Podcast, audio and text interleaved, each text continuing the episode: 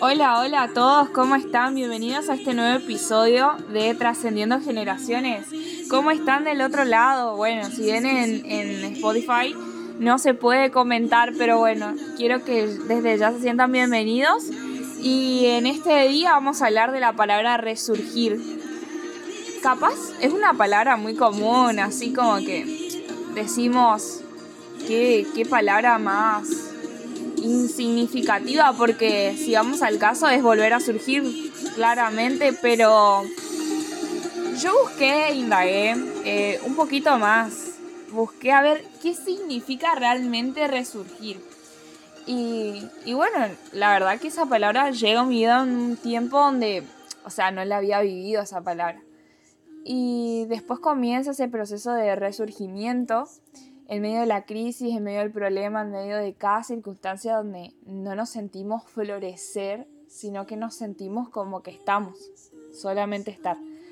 Y bueno, comencé a vivir esta palabra y en el momento cuando, cuando aparece ese significado, ahí yo entendí, bueno, sí, ahora entiendo el proceso. Y dice que vuelve a aparecer eh, ese sentimiento, ese deseo, ese ánimo que había desaparecido. Y muchas veces Dios nos manda estas pruebas, ¿no?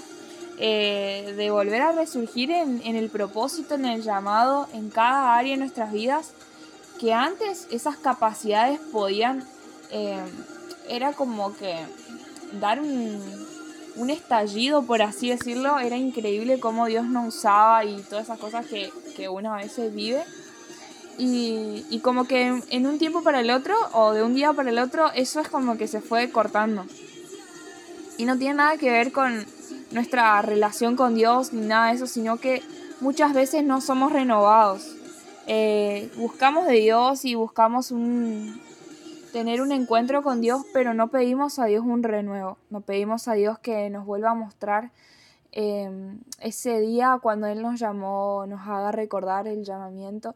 Y ahí es como que todos, todas las cosas que hacemos en nuestras capacidades comienzan a tornarse como algo muy monótono, como algo muy, ah, lo tengo que hacer y bueno, lo voy a hacer y bueno, cosas así.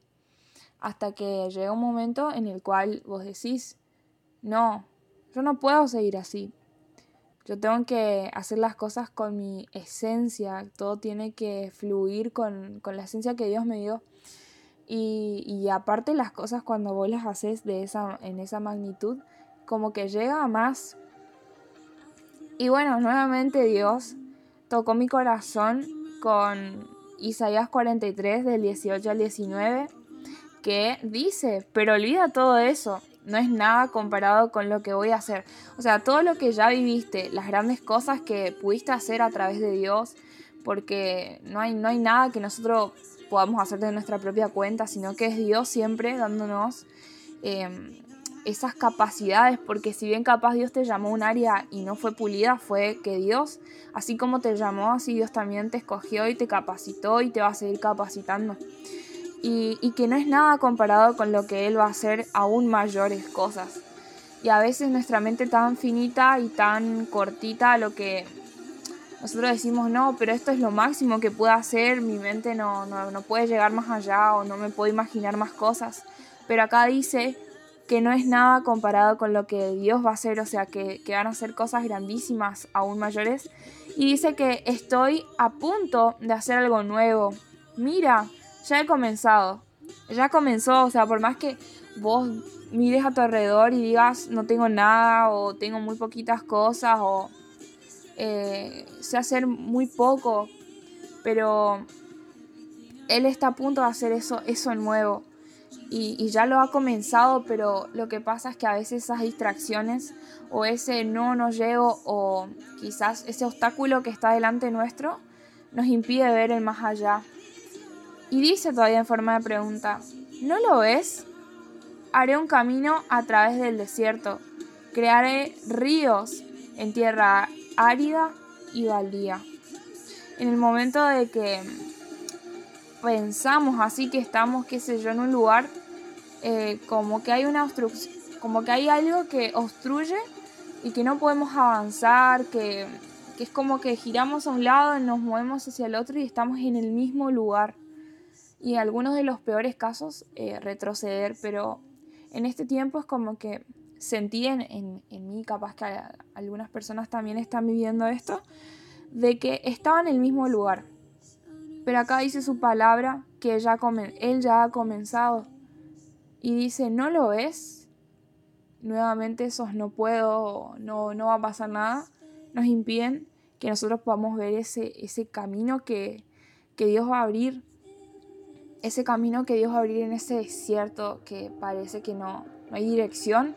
Bueno, Dios en este tiempo va a traer una dirección a nuestras vidas y va a, crear ese río en la tierra árida en medio de, que te sentís seco, de que pensás que ya no, no tenés ideas en lo creativo, que pensás que se te fueron las estrategias, acá dice su palabra que Él va a crear los ríos en tierra árida y baldía, en los lugares donde sentiste vacíos, donde sentiste que ya no había nada en vos. En este tiempo es el cual Dios nos habla a que Él va a hacer todo nuevo, que todas esas cosas que parecían que, ya no estaban más o que se secaron y que a causa del desierto se secaron, en este tiempo van a volver a resurgir. Y esta palabra es muy importante, muy importante porque te lleva a otra dimensión y te lleva a creer y a trascender por sobre todas las cosas que hablábamos en el episodio anterior, trascendiendo en, en, los tiempos. Así que yo quiero animarte ahí donde estás, que, que puedas eh, resurgir y si vos ves que tus capacidades, o sea, que, ya no puedes más solo, entregale a Dios todo ese problema y pedirle que te renueve completamente, que ese ánimo que se, salió de vos, que vuelva. Y aún a pesar de que las emociones por ahí no, nos llevan una mala pasada, vos no sos una emoción. Vos sos hijo de Dios y no vivís por una emoción. Si bien somos seres emocionales, pero no vivimos una emoción. Y por más que capaz hoy te sientas triste, no, eso no te, determina como persona que vos sos una persona triste. Si vos estás contento, qué bueno. Eh, la verdad que eso tampoco te determina como una persona, sino que es una emoción. Pero fundamentate en Dios y, y comenzá a crear tus expectativas y tus bases y tus fundamentos en Dios. Porque más allá de que si hoy estoy contento, o quizás estoy triste, eso no me determina quién yo soy, eso no me determina lo que debo de hacer. Siempre debemos entender eso para poder avanzar y para poder tomar eso que Dios quiere que hagamos, aún a pesar de cómo yo estoy. Así que sin más, eh, los saludo a todos y que bueno, que, se puedan sentir bendecidos a través de, de estos episodios.